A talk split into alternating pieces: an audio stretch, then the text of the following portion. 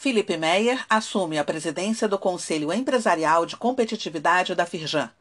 Presidente do Sindicato da Indústria de Eletrônica, Telecomunicações, Componentes e Similares do Estado do Rio, o Sinditec, Felipe Meyer assumiu a presidência do Conselho Empresarial de Competitividade da Firjan nesta quarta-feira, 10 de junho.